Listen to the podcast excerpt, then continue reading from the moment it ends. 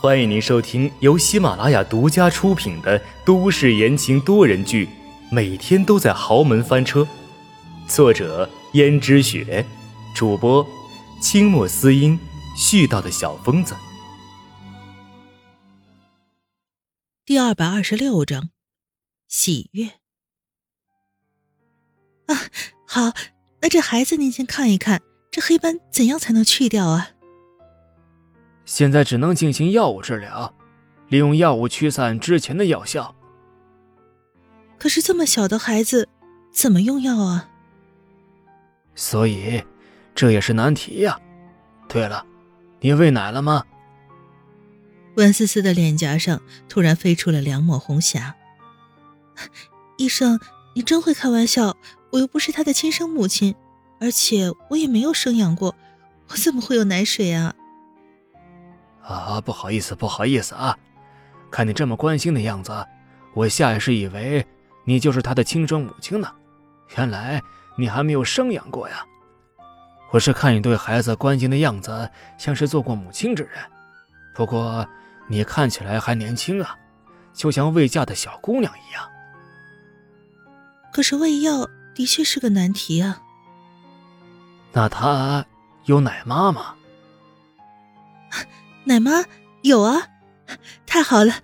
我怎么没想到可以让奶妈先喝下药呢？太好了，小江城终于有救了。如果能够恢复很漂亮的长相的话，那他一定会得到更多人的喜欢。所以回来的时候，温思思特别高兴。就算是他将来不能待在孩子身边一辈子，可这孩子终究是跟自己有缘分的。如果能治好他。也算是一桩好事。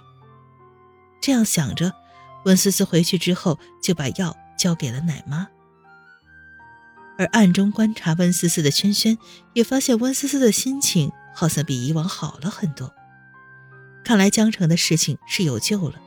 他这么喜欢这个孩子，那他高兴应该也是为了这个孩子吧。萱萱想着，自己一定要尽快抓到温思思的把柄。而让温思思自豪的江城，说不定也会像小小姐那样讨人喜欢。到时候温思思在江家的地位就更加的坚不可摧了。可是很可惜，他最爱的江玉轩，也不告诉他温思思身上到底有什么秘密，温家到底有什么秘密呢？既然没人告诉他，那他就自己去查。这段时间，似乎调查结果都让轩轩觉得更加扑朔迷离。轩轩总是百思不得其解，但是他相信，只要自己不放弃，一定能查出真相。而这时候，绝对不要打草惊蛇，不能惊动了温思思。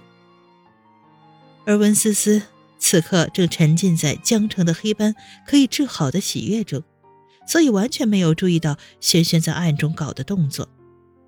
除了请侦探帮忙侦查之外，轩轩还决定自己多观察温思思的动向。在这段时间内，轩轩发现温思思除了每天待在江家带小江城，还要去小江城去医院。另外，他还要常去一个地方，每次去的时候都搞得神神秘秘，而且从来不坐江家司机的车，而是自己坐车去。他也不知道他到底去了什么地方，所以轩轩觉得这其中一定有猫腻。于是他决定跟着温思思。去看一看温思思到底在做什么。但是跟踪温思思是一件很难的事情，一来温思思很警惕，二来也容易被人发现，再加上她挺着个大肚子不方便。轩轩思来想去，不能自己亲自做，要么还是让私家侦探来办吧。于是轩轩打了电话：“喂，原来是你呀，萱萱小姐。”萱萱小姐，你有什么事情吗？上次调查的事情不仅仅是你在观察，我也仔细观察了他一下。我发现他每隔一段时间，大概是半个月左右，就会跑到一个地方去，而且不许任何人跟着。我觉得很可疑，所以等他下次再去的时候，你要去跟着他点儿。原来是这样，没问题，绝对没问题。我们跟踪人的技术。绝对是一流的，不会被他发现的。做到这样最好。如果你能帮我把事情办成了的话，我还有重金。好，好，好，萱萱小姐果然是出手阔绰呀。这还是他们侦探所半年以来第一次遇到这么阔绰的金主。不过他也在暗中感叹，这女人的嫉妒之心呐，真是可怕。挂掉电话之后，私家侦探总觉得温思思这个名字真的好耳熟啊，到底在哪儿听过呢？不行，有一种强烈的熟悉感，还得去查一查。